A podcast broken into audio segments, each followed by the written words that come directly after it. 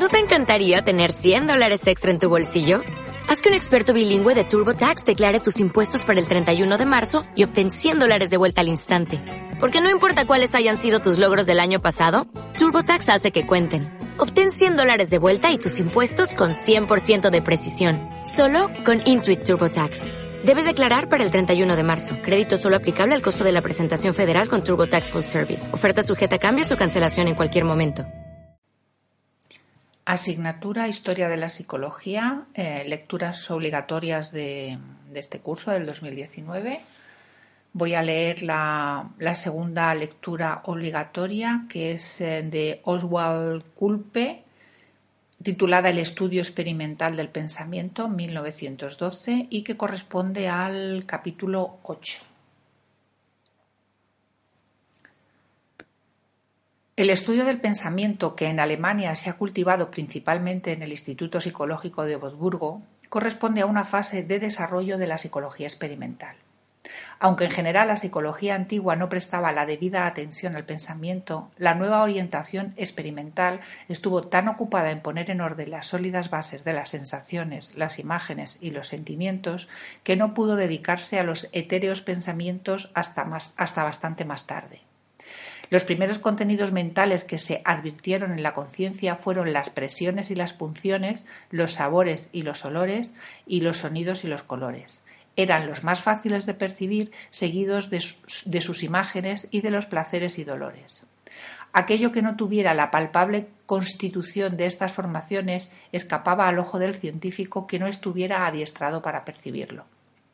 La experiencia de la ciencia natural orientó la atención del investigador hacia los estímulos sensoriales y las sensaciones, las posimágenes y los fenómenos de contraste, así como las modificaciones fantásticas de la realidad.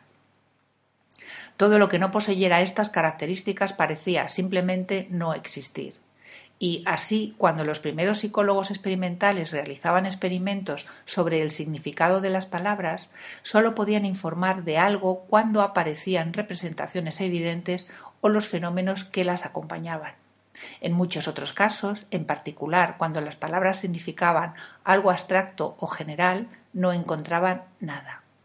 El hecho de que una palabra pudiese ser entendida sin imágenes suscitadoras, que una frase se pudiese entender y juzgar, aunque aparentemente solo se hallasen presentes a la conciencia sus sonidos, nunca dio motivo a estos psicólogos para postular o establecer contenidos sin imágenes, además de los que sí se daban con imágenes. Lo que finalmente nos llevó en psicología a otra teoría fue la aplicación sistemática de la autoobservación Anteriormente, lo normal era no pedir el informe sobre las experiencias habidas durante un experimento nada más terminar este, sino tan solo obtener algún que otro informe en los casos excepcionales o anormales. Solo cuando concluía una serie completa de experimentos se pedía un informe general sobre los hechos principales que aún se recordasen.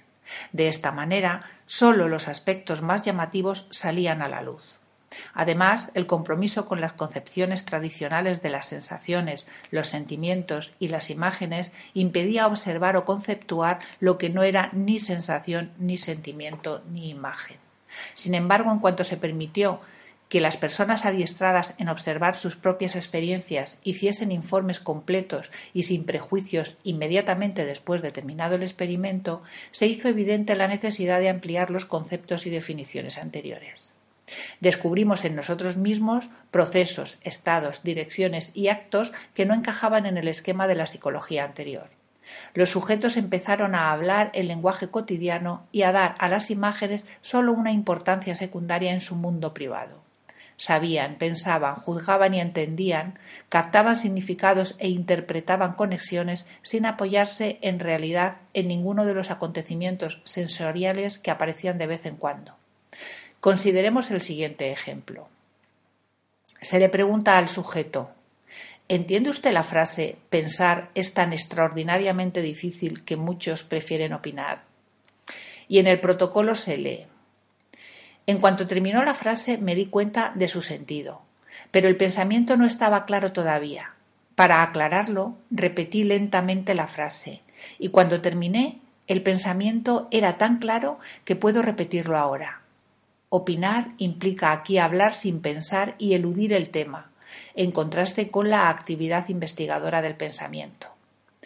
Aparte de las palabras de la frase que oí y que luego reproduje, no hubo nada parecido a imágenes en mi conciencia. Este no es simplemente un sencillo proceso de pensamiento sin, imágenes.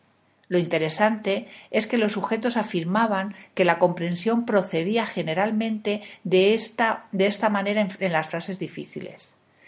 No es, pues, un producto artificial de laboratorio, sino la vida de la realidad misma en todo su esplendor, lo que se ha hecho accesible en estos experimentos. ¿Quién podría experimentar imágenes aquí y para quién serían estas imágenes la base, la condición ineludible de la comprensión? ¿Y quién estaría dispuesto a mantener que las palabras por sí mismas bastan para representar el significado? No. Estos casos prueban la existencia de contenidos conscientes sin imágenes y de pensamientos especialmente. Aquí termina la lectura, que es muy cortita, y posteriormente colgaré el comentario de texto de, esta, de esta lectura. Gracias por vuestra atención.